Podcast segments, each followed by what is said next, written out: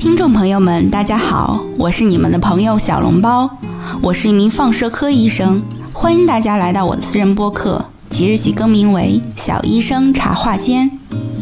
放射科是医院里重要的平台科室，与其他各科室都保持密切的交流。通过我的播客，希望能够帮助非专业人士更多的了解医学，了解放射医学。朋友们好，我是小笼包。正值国庆长假，不知道你是选择在家里休养生息呢，还是去一个风景秀丽的地方欣赏大自然呢？这期我们主要是想分享一下旅行中的健康建议。我其实想要约枸杞姐姐一起录这期节目的。因为他去过非常非常多地方，能在分享知识的同时，也给我们大家分享一些趣事。但枸杞姐姐行程实在是太忙了，我们俩之间敲了很多次时间都没有敲准，嗯，所以最终我决定自己录这一期，期待枸杞姐姐以后能够再次的返场。秋天是一个非常非常美的季节，我小的时候却非常不喜欢秋天，一个是因为暑假过去了，还有一个是我觉得秋天有点萧瑟。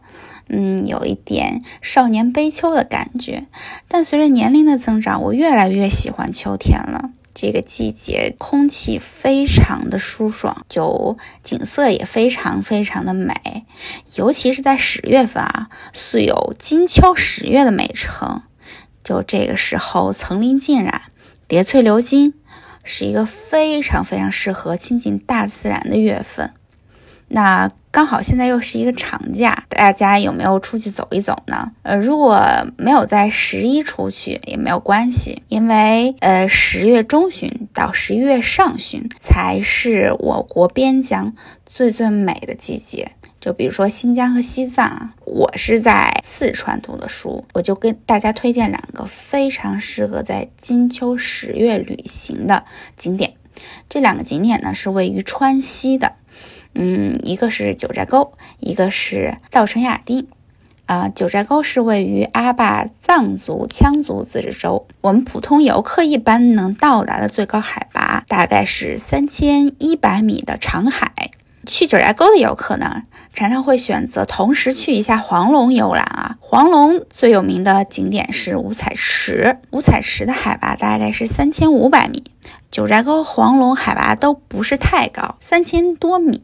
但如果你是初入高原，可能也会有一些高原反应。第二个我推荐的景点是稻城亚丁，位于甘孜藏族自治州。这个稻城亚丁的海拔就会相对的高一点了啊，就是它分为长线和短线两条大线。其中最最美的景点呢，是位于长线的牛奶海；最高的景点呢，是位于长线的五色海。牛奶海和五色海是挨着的，呃，两个景点是相差海拔一百米的。五色海海拔四千六百米，牛奶海海拔四千五百米。我们乘坐车能到达最远距离是洛绒牛场。到洛绒牛场之后，你就必须要徒步五到六公里到达这个牛奶海和五色海去进行游览了。虽然在平地啊，五到六公里并不是太难，可是在这个海拔四千多米的地方来回徒步这个十十来公里啊，其实还是对体力消耗非常大的。那很多人走着走着就开始出现高反，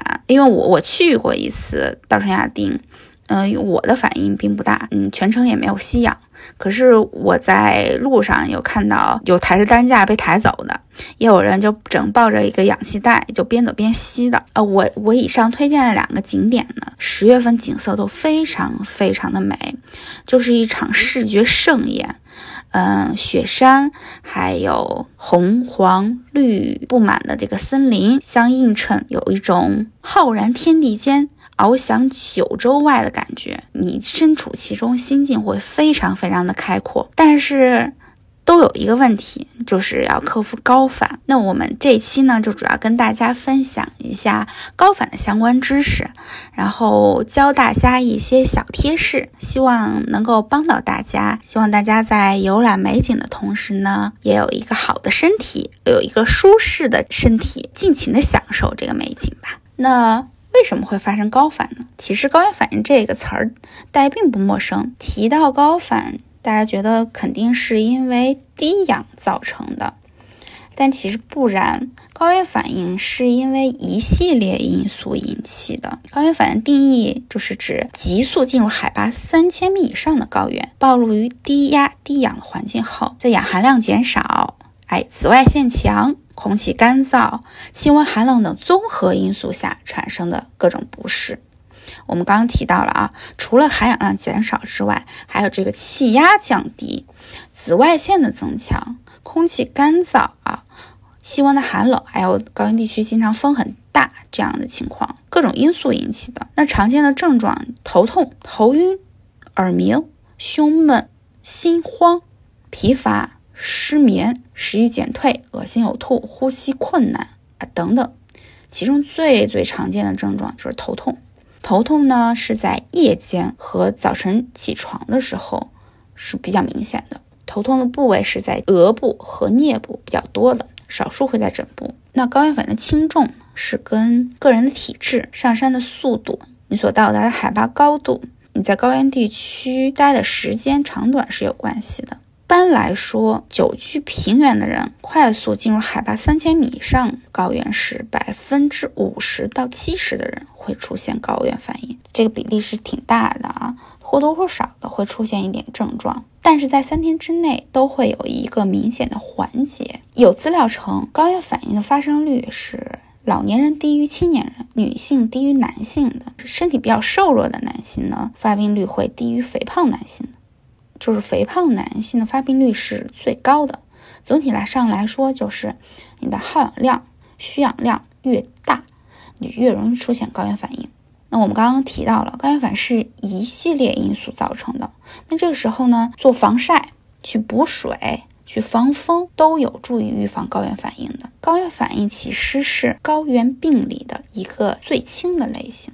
那高原病是一个大的概念，根据这个时间的长短，分为急、慢性两大类。急性呢，分为急性高原反应、急性肺水肿、高原性脑水肿，嗯，这三类是可以相互交叉和并存的。其实绝大多数游客，也就是发生一个急性的高原反应。极少数会进展到肺水肿和脑水肿的。如果你伴发了感冒，或者是你本身基础病比较多，有可能会进展到脑水肿和肺水肿。一般情况下不至于啊。当然，你要是去攀很高的山，那也有可能会发生。普通游客到达的是四五千米的高度呢，一般是呃也就停留到急性高原反应的阶段。那慢性高原病呢，是在游客里面非常少见的。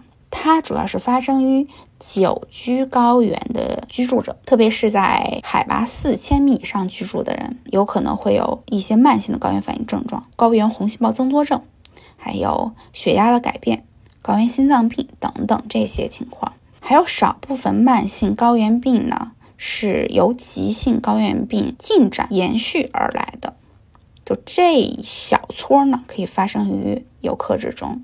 但是很少很少见，就是指急性高原反应在三个月以后还没有缓解的这一类，可能会延续成慢性高原反应。我们刚刚提到了急性高原反应在游客中非常非常常见，所以呢，大家首先放松心情，不要觉得你头痛恶心的时候你就紧张了，觉得哎我是不是可能要加重了？其实一半以上的人都会出现，而且你先缓一缓，大部分人症状都会有一个明显的缓解。或者是消失的，刚进入高原的一天以内，呃，特别是六到二十四小时内，这个是呃会首发高原反应，会出现这个头痛、心悸、胸闷、气短、厌食、恶心、呕吐等等的情况。如果你只是觉得有点头痛、有点头晕，那你就放缓脚步，停下来歇一歇，然后缓一缓，啊，一般都还能好。那如果你再出现恶心、呕吐啊、气短这样的情况呢，那不妨就去酒店里试试吸氧。一般好一点的酒店都会配备氧气的，嗯，去稍微的吸吸氧，但是不要过度依赖。让自己慢慢的适应一下，因为之后你还是要游玩的嘛。如果过度依赖氧气，会让你之后的体验感降低的。嗯，其实我说实话啊，我们游客买到的很多的氧气罐里的氧气呢，纯度并不高，就是尤其十五块钱买一罐的那种氧气啊，很多都是假的，浓度其实很低的，也就是一个安慰剂效应，你也不用一直依赖它。你要根据自己的身体情况去判断。如果平常身体情况还是可以的，然后你的症状也不是特别多，不是特别重的话，不妨让自己做一个慢慢的适应。另外呢，还会出现一些嗜睡啊、中枢抑制的情况，就是有点像喝醉酒的感觉。少数病例可能会出现口唇和甲床的发干，大多数人呢是不会有这个症状的。如果出现明显的发干，你就你就得吸氧了。或者是去当地就医了。通常在高原停留的二十四到四十八小时后，症状会逐渐的缓解，数天后症状消失。如果是你是直接飞到拉萨呀，直接飞到稻城亚丁这样的地方呢，你不妨给自己留出一到两天的时间，稍作休息，不要急剧的安排一些行程，不要让自己太累。给自己一个适应期，你一般人在这个适应期内就会有一个明显的缓解，对你后面的游览会有一个帮助。就磨刀不误砍柴工嘛。如果你症状比较重呢，你可以去当地的医院去输一些液体，或者是嗯买一些藏药来吃，但是要去正规的地方哦。极少数会发展成高原性肺水肿和脑水肿。一种情况是你攀升的海拔太高了，就是那种爬雪山的登山者。这个我们普通游客是不太会一下子去攀登雪山的，一定要量力而行。如何判断自己有没有高反？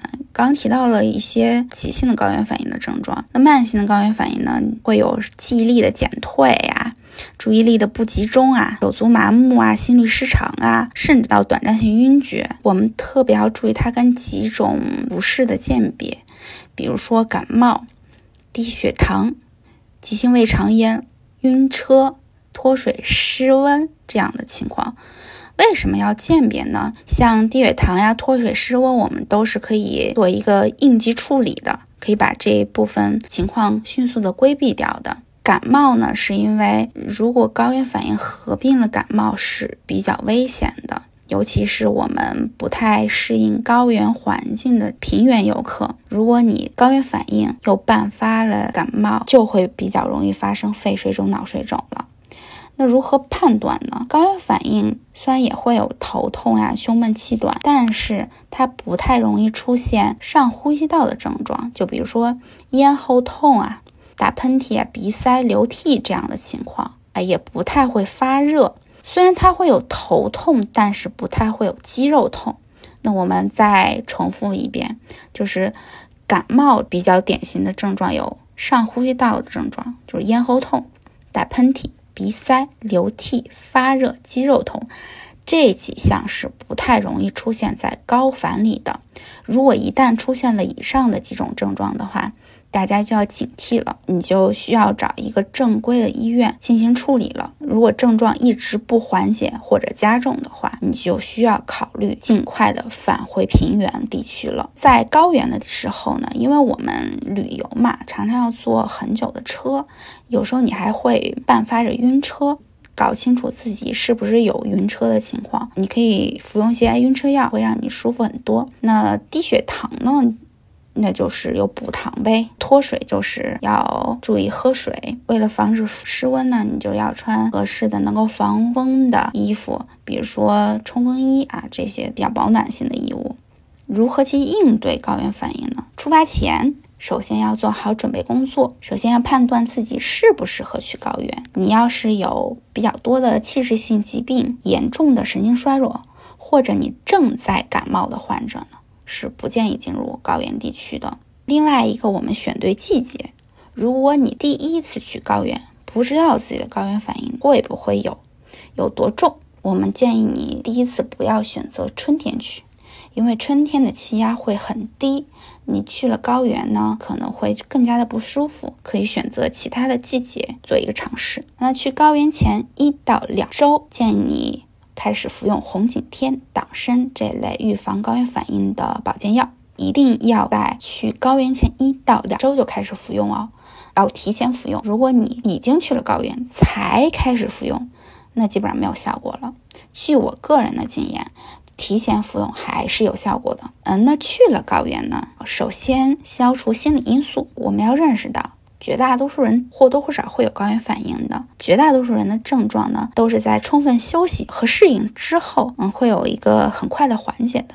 所以呢，你不要有心理负担，大多数人是不需要特殊治疗的，你只需要放缓脚步，多休息，还要注意不要过快的爬升，就是你尽量把自己的行程放的缓一点，不要说。一口就想吃成一个大胖子。你如果目标是在四千以上的地区的话，那你尽量在三千以下的地区就做一个稍事的停留，然后让自己的每天的爬升速度不要超过六百到九百米，嗯，这样会相对舒适一些。如果每天的爬升过快的话，那个心肺负担也是比较大的。其次呢，其实大家都知道要多注意休息。啊，避免剧烈的运动。我特别强调一点，就除了不要重体力劳动，然后尽量避免奔跑之外呢，大家还要注意尽量避免其他耗氧量特别大的活动，就比如说唱歌，比如说大喊大叫，比如说大笑。因为我自己第一次出现高原反应是，我当时去拉萨之后毫无反应，然后我不以为然，就跟朋友在路上打闹。打闹的时候呢，就哈哈哈笑，笑了有很久很久，然后就开始逐渐出现一些不适的症状，开始出现头晕、恶心了，然后我就知道哦，因为缺氧了，然后这个时候就应该停下来休息休息了。嗯，所以我们尽量的避免自己去做耗氧量过大的活动。当然，你在高原停的比较久，你适应的比较久的情况下呢，嗯，其实我我看到很多人打篮球呀，正常的跑步也是可以的。但如果你只是去几天的话，我们还是尽量避免剧烈的运动。如果你一旦出现了明显的高原反应，在你症状没有改善前，尽量的终止爬升，要保证自己的卧床休息，还有。补液一定要补液，因为高原地区一般紫外线都比较强，空气很干燥，不要让自己脱水。轻症者是可以不予处理的，一般是在一周之内就可以有一个明显的缓解。另外一个呢，我们要特别强调一下，因为去了高原之后，大部分人都会觉得睡眠不太踏实了。很多人在平原的时候，可能偶尔服用一些镇静安眠药来帮助自己睡眠。那你刚到高原头几天呢，尽量避免使用这类药物，也尽量避免饮酒。确保自己不在中枢抑制的情况，因为这个时候呃是最容易发生高反的，而且你不是特别能判断症状的轻重。这个时候如果服用镇静的药物的话，是危险性会比较大。还有一点是，大家尽量就不要在这个时候减肥了。一些比较注重身材管理的朋友呢，呃，可能平常不太吃碳水化合物。可是我们建议你在高原，你就多吃点碳水化合物，保证自己的糖分摄入足够的充足，不要有低血糖的情况。因为几个情况如果混在一起的话，会非常的棘手。我自己有一个小贴士哈，如果你是要去高原玩耍，然后今天也有一些攀升的计划的话，我建议你可以随身携带一两瓶含糖量非常高的饮料，比如说全糖的可乐。雪碧、芬达，哎，这样的碳酸饮料，就是你在身体不适的时候，其实喝上几口会有一个明显的缓解感，因为它升血糖的速度非常快。给自己多补充一点能量，首先规避一下低血糖的情况，就会让你的身体整个舒适感要提高很多。那携带药物呢？你可以带一个小药包，小药包里面可以放一些常用的药。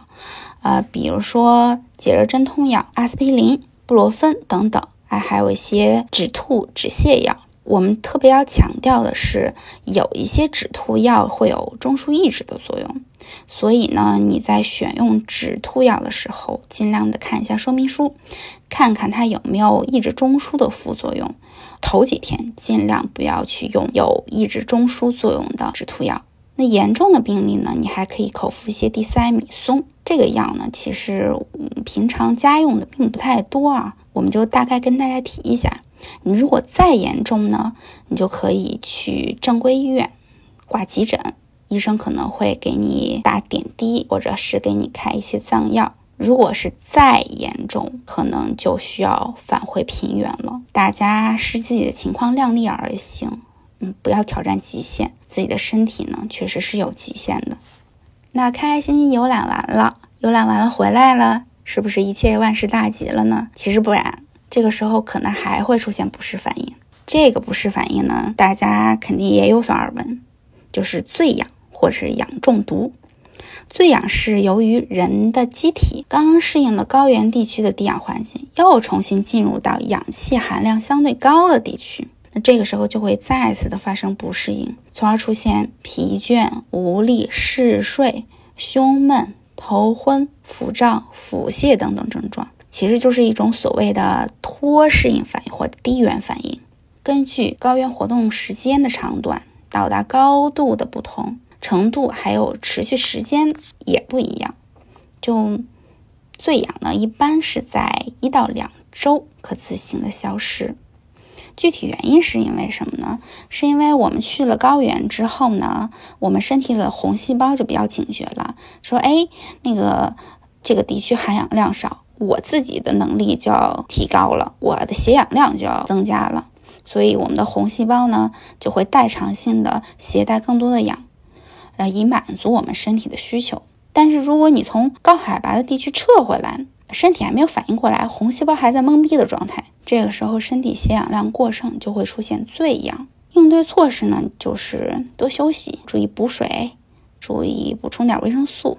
如果你有条件呢，你可以选择循序渐退，也就是说阶梯式的撤退。你可以先在海拔两千多的地方待一阵儿，然后再到完全的平原地区，啊，这个是有助于缓解醉氧的。但我相信打工人大部分是无法完成这个阶梯式撤退的这个这个方法的。所以呢，你，你回来之后就要多注意休息了，不要这个跟他硬抵抗，而困了还不睡，其实对自己身体是很不利的。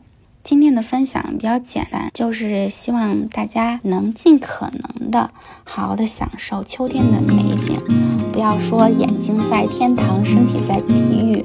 我们希望自己的身体也是处于一个比较舒适的状态，这个体验感会更加的好。好，今天就到这里，谢谢大家。